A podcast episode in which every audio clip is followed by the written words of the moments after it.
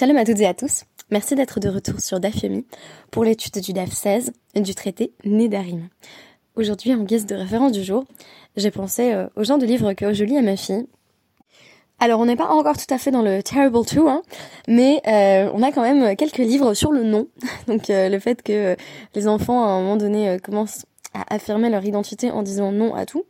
Pour l'instant, chez ma petite Elisheva, c'est plutôt mama mama et papa papa. Mais euh, donc on a un joli petit livre de euh, Mireille Dalancé qui s'intitule Non, non et non. Et euh, j'ai pensé à ça en lien avec le DAF du jour parce que donc dans le livre lui-même, on a donc un petit nounours qui s'appelle Octave qui dit non à absolument tout et à tout le monde, y compris chaque personne qui veut jouer avec lui. Donc finalement, Octave s'interdit de tirer la moindre ana, le moindre bénéfice, le moindre profit, le moindre plaisir des contacts sociaux. et Aujourd'hui, bah, dans, notre Mishnah et dans notre Gemara, on va avoir le cas de quelqu'un qui dit non, non, non, mais au mitzvot. Euh, vous me direz, euh, est-ce qu'on n'a pas juste affaire à un, hérétique? Eh bien non, euh, puisqu'on va trouver, c'est le grand ridouche du jour, le mécanisme du neder, faire un vœu pour s'interdire de faire une mitzvah. On dirait, bah une mitzvah, on est obligé de la faire, donc ça devrait pas marcher. Et c'est là qu'intervient la distinction entre neder et jvoa. Le neder désignant un vœu et la chevoie un serment. Donc, la Mishnah nous dit d'emblée, Matnitin ze chomer ba mi nedarim. Donc, sur le point qu'on vient d'évoquer, à savoir dans le reste du DAF depuis la Mishnah précédente, on voit que euh, les serments sont plus stricts, s'étendent à plus de cas que les vœux. Pourquoi? Parce que à travers un serment, on peut même s'interdire une action qui n'est pas liée à un objet spécifique. Par exemple, on peut s'interdire de dormir. On peut donc, à travers la logique de la chevoie, faire allusion à un concept, à une notion abstraite, tandis que le neder, lui, ne peut porter que sur un objet spécifique. Donnons l'exemple qui va être présenté plus tard dans la Mishnah et dont je vais parler dans un instant. Je peux faire le serment que je ne vais pas dormir pendant une période prédéterminée de temps, mais je ne peux pas faire un serment, on va expliquer pourquoi, en disant par exemple, je euh, ne ferai pas la mitzvah de souka, mais je peux faire un éder, un vœu par lequel je m'interdis l'objet souka. Je rappelle que la distinction que nous avions établie entre neder et shvoa relève d'une distinction classique entre Heftza et Gavra. Donc, dans notre catégorisation binaire, on remarque que le neder, le vœu, euh, porte sur l'objet lui-même, ce qu'on appelle chefza, la chose, tandis que le serment touche au gavra, donc à la personne qui émet le vœu. Et c'est ce qui va tout changer en matière de notre sujet principal, à savoir Romer Banedarim, Miba Il y a aussi un aspect sur lequel les Nedarim vont avoir plus de pouvoir que les serments. Donc, dans quel cas, par exemple, est-ce que on va pouvoir invoquer un Neder là où un serment n'aurait aucun effet, eh bien, Amar, Konam, Suka, chez Ani, Ose. Konam formule donc ici de vœu. Je m'interdis euh, de euh, faire une souka, je m'interdis cette souka, euh, je m'interdis de prendre ce loulave, je m'interdis de porter cette éphiline, bané d'arimasour, ça fonctionne si on, on, a formulé un vœu. Mais si c'était un serment, bah, je vote, moutard. On a toujours l'autorisation de se servir de euh, la souka, du loulav ou des téfilines, parce que ça ne fonctionne pas. Chez En, Nishbain, la avoir la mitzvah. Parce qu'on ne peut pas s'interdire d'effectuer une mitzvah. Ça vous me direz, mais c'est totalement évident. Le grand ridouche, ce n'est pas ça. C'est que on puisse par un vœu se l'interdire. Explication, donc, euh, dans la Gemara, Minaïn She'en Nishbain la avoir à la mitzvah. À la mitzvot. D'où sait-on que on ne fait pas un serment pour euh, s'interdire une mitzvah, Talmud Lomar? On a donc notre fameux pasouk qui nous dit dans Bamidbar 33, pasouk que nous avons déjà beaucoup invoqué, Loyachal Devaro. Une personne ne doit pas transgresser sa parole, profaner ses propos. Devaro le yachel. Aval mechalhu Sa propre parole, il ne doit pas la profaner, mais il peut la profaner si elle est en concurrence avec les désirs des cieux. Littéralement, donc, la demande d'Hachem exprimée à travers les mitzvot. Tout ça se comprend bien. Mais Maishna Neder, pourquoi serait-ce différent en matière de vœux Dirtiv.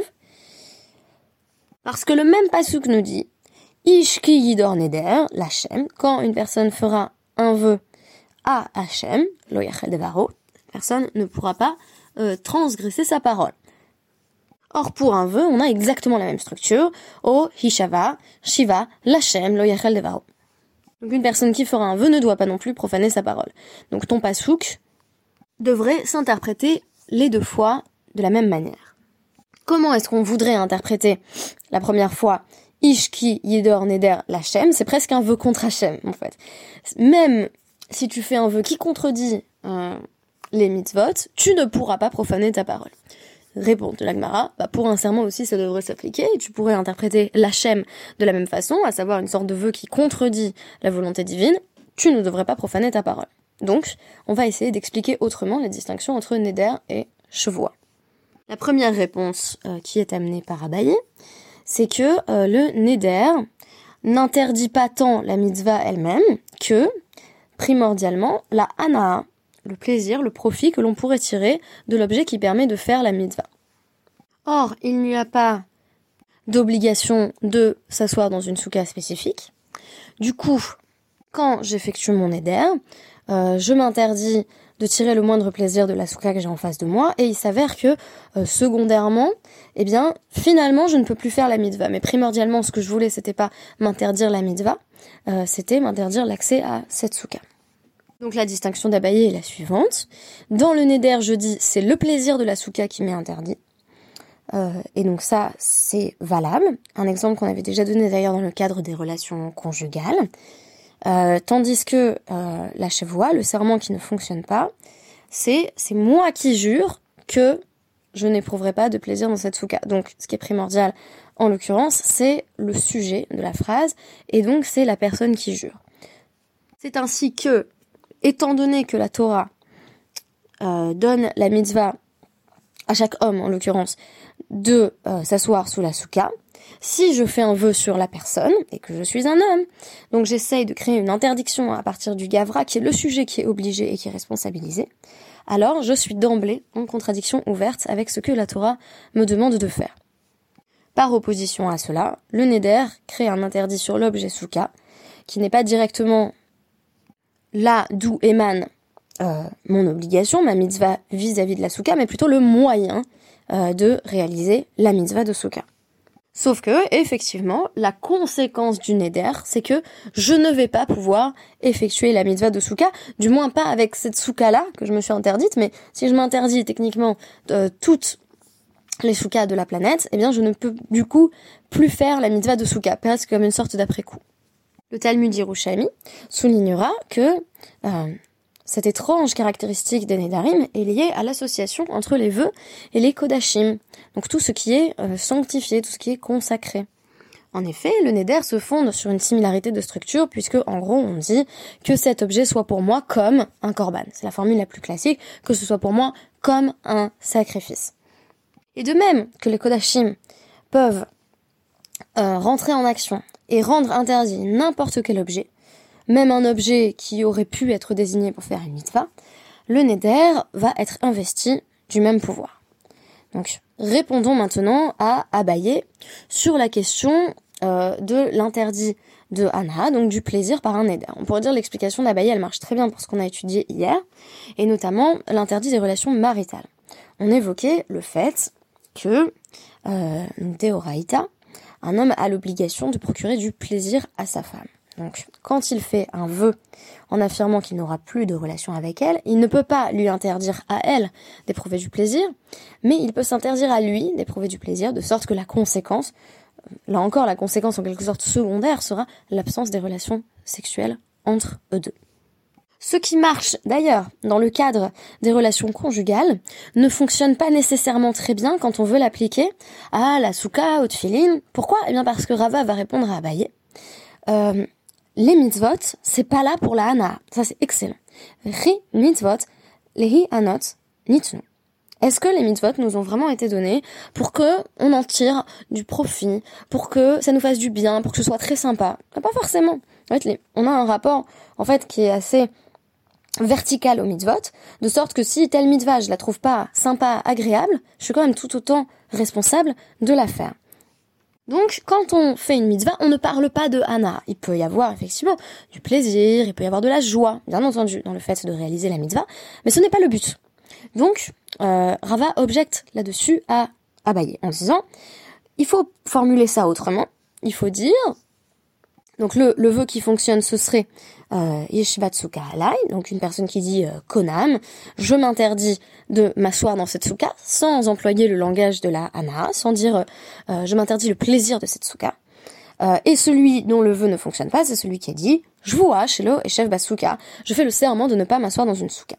Donc on constate de nouveau la distinction entre Yeshivatsuka Alai, l'objet est premier, c'est le fait de s'asseoir dans la souka concrète qui est sur moi, et le fait que ce soit sur moi se pense dans un second temps, par opposition à joua, Shelo et chef, c'est moi qui, quoi, ne serait pas assis dans la souka. Donc tout est une question de représentation du procès.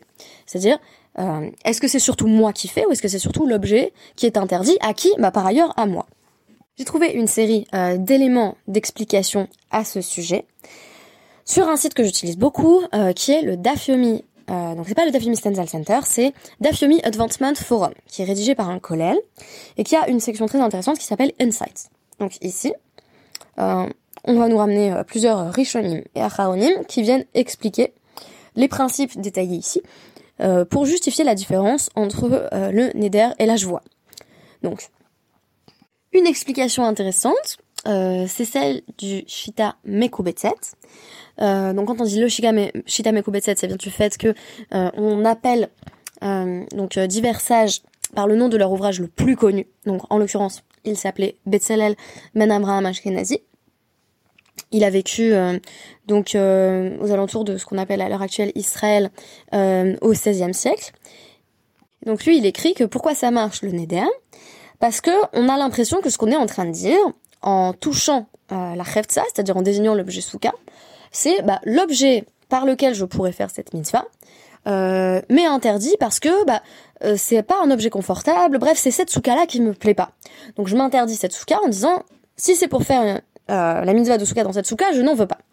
Alors que dans la vois dans le Isur Gavra, on est en train de dire non, non, c'est moi qui n'aime pas cette mitzvah. C'est pas la souka qui me pose problème, c'est la mitzvah. Puisque c'est ça qui touche directement le sujet. Euh, c'est pourquoi, alors que la voix semble en opposition directe et en rébellion ouverte avec la mitzvah, euh, le neder va toucher la mitzvah de façon détournée. Parce que, effectivement, si je m'interdis toutes les sous-codes possibles et imaginables, euh, eh bien, je ne peux plus faire la mitzvah. Euh, autre commentaire intéressant, celui du Avne Nezer. Donc cette fois-ci, on est essentiellement au 19e siècle, début 20e. Euh, donc il s'agit du commentaire de Avram Bernstein, qui qui a vécu euh, en Europe, on va dire ça de manière assez générale, hein, qui, a, voyagé, euh, et qui donc lit le Sefer HaChinour, la mitzvah 30 du Sefer HaChinour, en nous disant que techniquement, on peut faire la mitzvah de Souka en s'asseyant sous n'importe quel Souka. Donc techniquement, si je m'interdis euh, cette souka, celle que j'ai devant moi, pas de problème, je peux toujours aller faire la mitzvah de souka avec une autre souka. J'en aurai d'ailleurs l'obligation. Mais imaginons que je m'interdise euh, toutes les soukottes de la planète. Alors, techniquement, le vœu rentre en effet sur chaque souka séparément. Parce que c'est comme si à chaque souka, je me disais, bah, tu pourrais techniquement faire la mitzvah sur une autre souka. Et c'est seulement quand on a éliminé toutes les soukottes que concrètement, oui, tu peux plus faire la mitzvah. Mais euh, selon le, commentaire du Avne Nézer, qui est contesté d'ailleurs, si j'avais une seule souka dans toute la planète et que je disais je fais un Néder sur cette souka, ce serait un rapport trop direct à l'objet. Et en fait, ça voudrait dire que j'ai aucun autre objet de substitution. Et donc le Avne Nézer va donner l'exemple de quelqu'un qui vient euh, de faire la shrita, donc qui vient de, euh, de, faire le, sacrifice rituel d'un oiseau, qui doit couvrir le sang et qui n'a qu'une pelle. Bah, on peut pas faire un Néder sur je, je ne vais pas euh, couvrir le sang avec cette pelle parce que j'ai que cette pelle. L'autre exemple qui est donné par le Havne Nézer, qui est intéressant, c'est est-ce que je peux surimposer euh, Shvoa et Neder Et si oui, comment fonctionne la concurrence entre les deux? Comment on fait? Bah, C'est très simple. Je commence par faire euh, le serment, donc je dis je vois que je vais manger euh, toute cette miche de pain. Et ensuite, ben, je fais un Neder et je dis ce pain-là m'est interdit. Euh, donc je viens m'interdire l'objet. Ici, le Havnenezer nous dit, puisque, à travers la joie, je me suis déjà imposé de manger chaque kazaït du pain, le Neder ne peut pas rentrer euh, en, action, ne, peut jamais fonctionner, parce que euh, tout le pain est déjà investi de ma joie, et donc il n'y a aucun kazaït du pain euh, qui soit disponible pour le Neder. Mais pour le Ran et d'autres Rishonim, le Neder marcherait quand même dans ce cas et viendrait détrôner en quelque sorte la chevoie précédente. J'ai trouvé ça intéressant puisque ça présupposerait que le rapport qu'on entretient l'objet serait susceptible de l'emporter concrètement sur l'engagement personnel contracté par la chevoie. La marloquette, en tout cas, est intéressante. Elle pose de nombreuses questions sur la hiérarchie euh, Gavra, donc entre la personne et l'objet. On voit que dans les deux cas, euh, Neder et joie vont correspondre à deux systèmes de contraintes euh, différentes. Si j'ai bien compris, le Neder peut également être dissous, euh, notamment par l'entremise des sages à travers la cérémonie de Hatarat Nedarim, tandis que la joie qui consiste à invoquer un nom divin, euh, on pourrait pas à proprement parler revenir dessus. Peut-être est-ce pour cela qu'on a une latitude en matière de vœux que je constate que l'on n'a pas tout à fait en matière de serment. Ça pose énormément de questions. Euh, et je n'ai pas encore la, réponse à toutes ces questions, notamment en matière de, de, mécanisme de dispense des mitzvot. C'est-à-dire que dire je m'interdis par un éder euh, toutes les soukottes de la planète, euh, c'est en fait ne plus pouvoir faire la mitzvah de souka. C'est considéré comme un mécanisme qui alariquement fonctionne. Je pense que ça va jouer un rôle dans la représentation très négative que les chachamim ont du neder.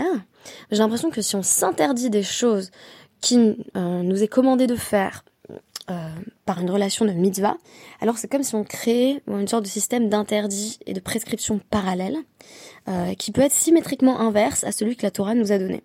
Donc j'avoue que ça me plonge dans des, abîmes de perplexité. Sans doute les dapim à venir nous permettront-ils d'y voir plus clair dans ce pouvoir insoupçonné du Neder pour s'interdire y compris ce qu'Hachem nous a demandé de faire. Merci beaucoup et à demain.